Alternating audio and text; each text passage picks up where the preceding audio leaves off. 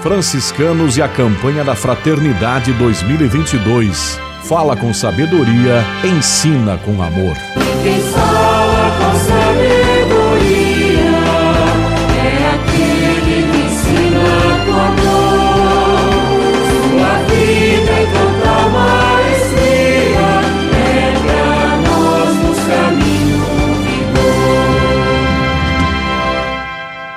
Bem, este é o nosso podcast, nossa série de entrevistas sobre a campanha da Fraternidade 2022. Tema Fraternidade e Educação, lema Fala com sabedoria, ensina com amor. Esta série é uma produção da província franciscana da Imaculada Conceição do Brasil, numa parceria entre as frentes de evangelização da comunicação e da educação. Hoje estamos recebendo o professor Mário Renato Longen, professor de ensino religioso da Associação de Ensino Senhor Bom Jesus, do Colégio Bom Jesus, e se dispôs a estar conosco para conversarmos sobre a importância de se educar a criança, o jovem, para a produção, a construção de um projeto de vida. Paz e bem, professor Mário, que bom tê-lo aqui conosco. Olá, paz e bem, Frei Gustavo. Um prazer poder estar aqui, uma responsabilidade também em falar desse tema tão caro, tão importante para a nossa sociedade, para as nossas crianças, os jovens e para o Brasil como um todo, não é mesmo?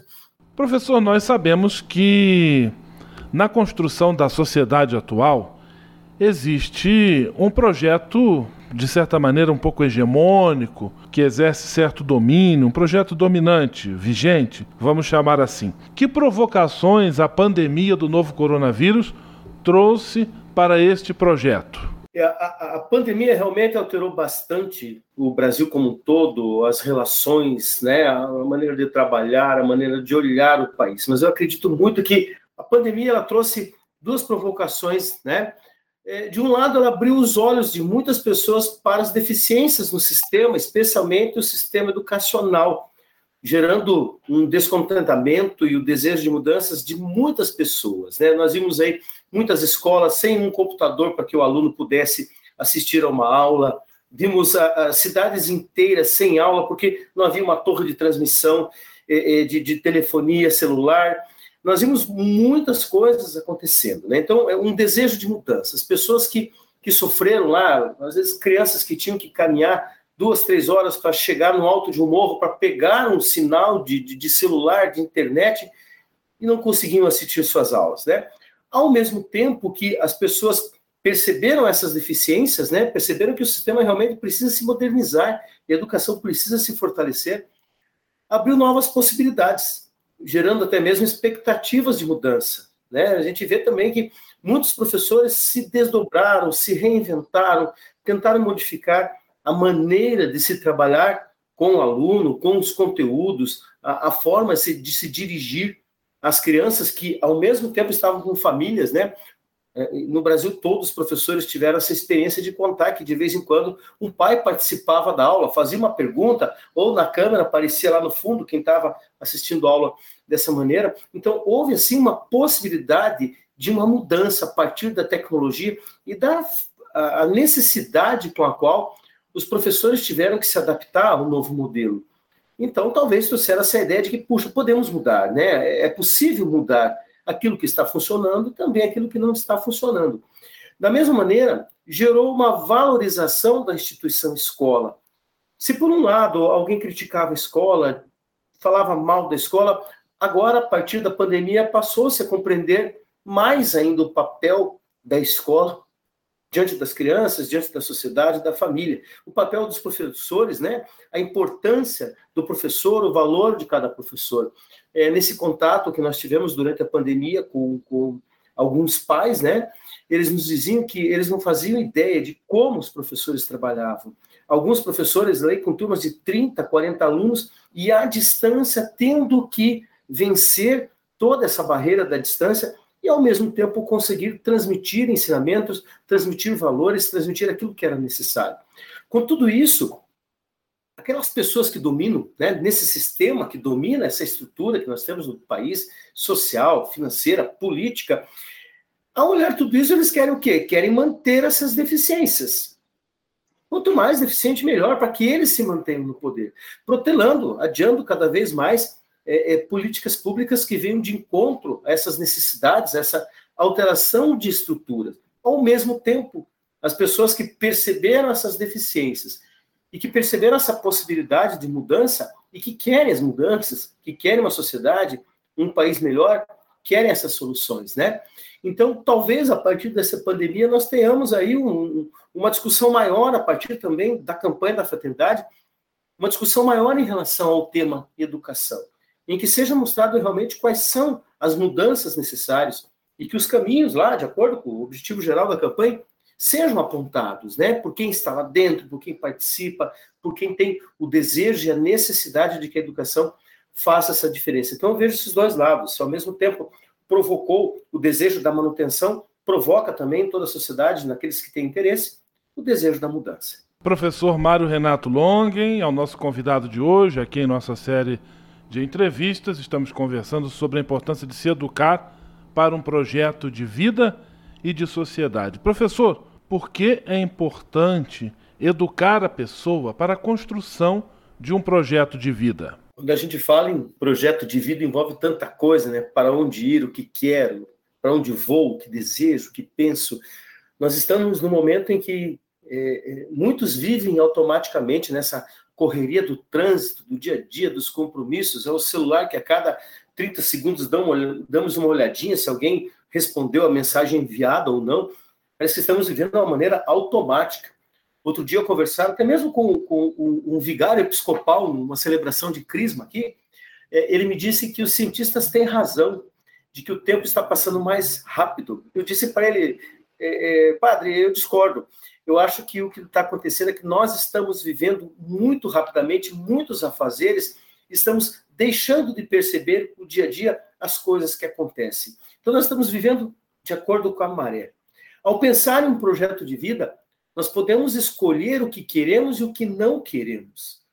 Se a gente parar para olhar para a sociedade, a realidade que nós estamos vivendo, tudo aquilo que a nossa sociedade está vivenciando hoje, talvez de sã consciência, de conhecimento, nós diremos: olha, não queremos isso, não queremos aquilo, né? Não queremos essa correria. Queremos talvez viver melhor, experienciar os momentos em família, os momentos do, do, do cultivo da nossa espiritualidade. Então, a educação pode sim nos auxiliar no, no, processo de discernimento, não só na vida pessoal, como na relação com o outro. Assim, alguns questionamentos feitos assim, é, é, é, diante dos temas e da realidade que nós temos em sala de aula, podem nos auxiliar sim na construção da pessoa humana e de um projeto de vida. E na medida que discutimos que paramos para conversar, para enxergar a nossa realidade, certamente a gente vai querer mudanças. Então, é a educação, a escola, como espaço para troca de ideias, troca de experiências, para o conhecimento, ela vai sim auxiliar o ser humano a fazer a listinha daquilo que ele quer, daquilo que ele não quer. Eu costumo em sala de aula dizer assim: está na hora já, né? Oitavo ano, no ano, ensino médio, está na hora da gente fazer a lista daquilo que queremos para a nossa vida e daquilo que não queremos. Então, a partir disso, a construção de um projeto de vida, né, tendo por base aí as orientações que a educação, seja ela escolar, seja ela dentro da nossa comunidade religiosa, seja ela na família, nos dão, essa educação pode sim nos auxiliar na construção de um projeto de vida é, capaz, talvez, de transformar não a minha vida, mas a sociedade como um todo. Essa é a nossa série, entrevista sobre a campanha da fraternidade, o tema Fraternidade e Educação o lema do livro dos Provérbios, fala com sabedoria, ensina com amor, o nosso convidado, professor Mário Renato Longen, do Colégio Bom Jesus. Professor, por que uma pessoa, quando vai construir o seu projeto pessoal de vida, ela não pode realizar essa tarefa olhando apenas para si mesma? É um dos grandes problemas da nossa sociedade olhar somente para si, para o interesse de cada um, né? É, eu gosto de partir do princípio de pensar assim, a partir da, da fé né, que, que, temos, que, que o cristianismo e outras tradições religiosas nos apresentam, que Deus fez o ser humano é, é, é, é, como um ser de relações. Deus não nos criou para vivermos sozinhos. Nós temos a relação com o outro, temos a relação com a natureza, com o planeta. Então não fomos feitos e nem somos capazes de viver sozinhos. Assim, a própria solidão, o egoísmo, quando estamos muito sozinhos, é, elas caminham juntos com a tristeza e com o sofrimento. Então, na medida em que nos relacionamos com o outro, nos tornamos melhores, somos mais felizes, temos o momento das partilhas, da divisão da dor e do sofrimento, mas também da partilha da alegria e das felicidades. Então, ao nos envolvermos com outras pessoas em nossos projetos, crescemos, melhoramos enquanto pessoas, enquanto seres sociais, enquanto indivíduos. Assim, o projeto de vida ele precisa estar é, é, é, é, contemplando a ideia do encontro com o outro. O ser humano foi feito para esse encontro. No dia a dia, é, dentro do ônibus, no, no, na farmácia, na panificadora que vamos, nós nos relacionamos com o outro. E quando eu, eu digo para alguém numa panificadora, bom dia, obrigado, bom trabalho, parece que eu posso causar no outro uma alegria um pouco maior no dia. Pô, o cara é educado, o cara, puxa, me tratou bem. Então, isso constrói humanidade, né? isso constrói valores, constrói boas relações. Então, nós não podemos mesmo voltar o nosso projeto de vida só para nós, porque não fomos feitos para viver sozinho, fomos feitos para viver com o outro. Professor Mário Renato Longen conversando conosco, dando-nos a alegria da sua participação, falando sobre o tema Educar para um Projeto de Vida. Professor, quais são os passos, o que é necessário para a construção de um projeto de vida consistente? Não é uma receita, mas é um pensamento, né? Eu acredito muito que os valores humanos aprendidos na família, na comunidade religiosa, né? e na escola são necessários para qualquer projeto de vida. Precisamos, é, é, talvez um dos primeiros pontos, não necessariamente mais importantes do que outros, mas é essencial que tenhamos valores humanos.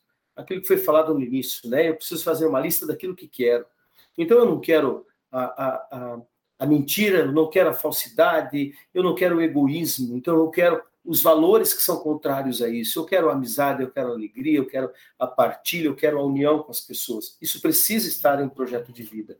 Em segundo lugar, eu colocaria que devemos pensar na vida como um todo, né? Não somente na minha vida, o meu projeto de vida, ele, ele deve constar, claro, a minha felicidade, a minha realização, mas também precisa contemplar a vida do outro, a vida da sociedade e, mais do que nunca, a vida do planeta, a vida da nossa casa comum, é, é, o Papa Francisco tem falado isso diversas vezes, em vários momentos.